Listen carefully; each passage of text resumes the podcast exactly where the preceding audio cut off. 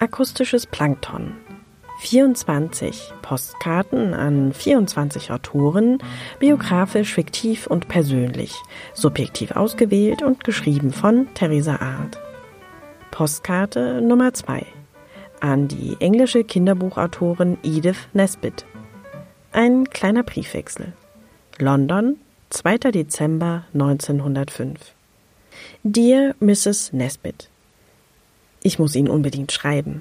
Auch wenn meine Mutter sagt, dass Sie gar keine Zeit zum Lesen für solche Briefe wie den meinen haben werden, weil Ihnen Millionen Kinder schreiben. Stimmt das? Aber ich wollte Ihnen nur mitteilen, dass ich Ihre Bücher, vor allem die Schatzsucher und die Eisenbahnkinder, fantastisch fand. Mir geht es nämlich ähnlich.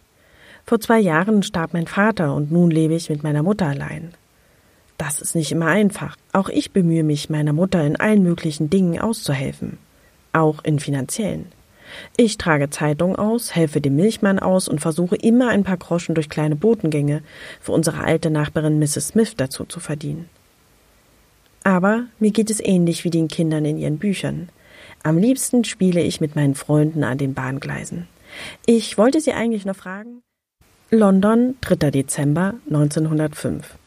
Lieber Peter, habe vielen Dank für diesen wunderbaren Erzählbrief, der für einen Jungen im Alter von zwölf Jahren außerordentlich gut geschrieben war.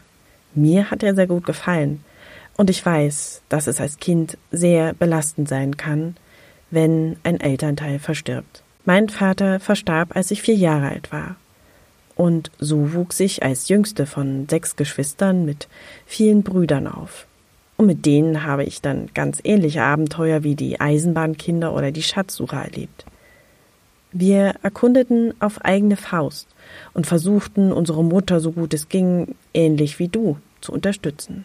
Weißt du, in meinen Büchern ist es mir wichtig, dass Kinder ihre eigenen Probleme haben und keine Erwachsenen mit erhobenen Zeigefinger benötigen. Deshalb freue ich mich so sehr, dass du mir geschrieben hast. Denn ich möchte auf Augenhöhe kommunizieren und Geschichten schreiben aus einer Welt, in der ich selbst einmal lebte. Du hast gefragt, was mich derzeit beschäftigt. Nun, da gibt es eine Menge. Ähnlich wie bei dir teilt sich mein Leben in angenehme und unangenehme Sachen auf. Aber glaube mir, es war nicht sehr einfach, die Bücher, die ich geschrieben habe, als Frau zu veröffentlichen. Deshalb habe ich mich entschieden, als Verfasser I.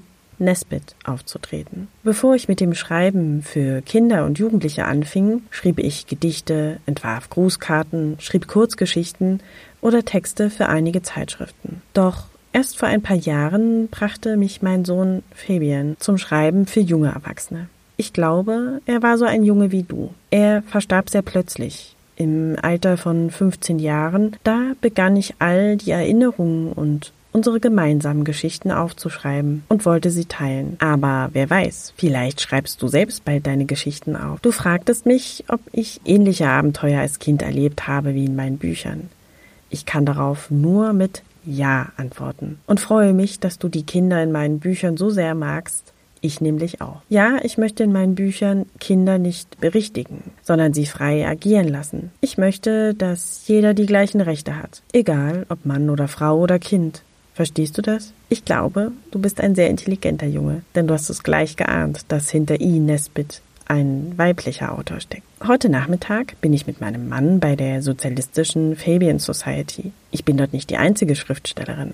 Auch George Bernard Shaw oder H.G. Wells sind dort Mitglieder. Und auch Frauen wie Emmeline Pankhurst, die sich für mehr Freiheiten einsetzen. Liebster Peter, ich bin voller Erwartung auf deinen nächsten Brief. Hochachtungsvoll Edith Nesbitt.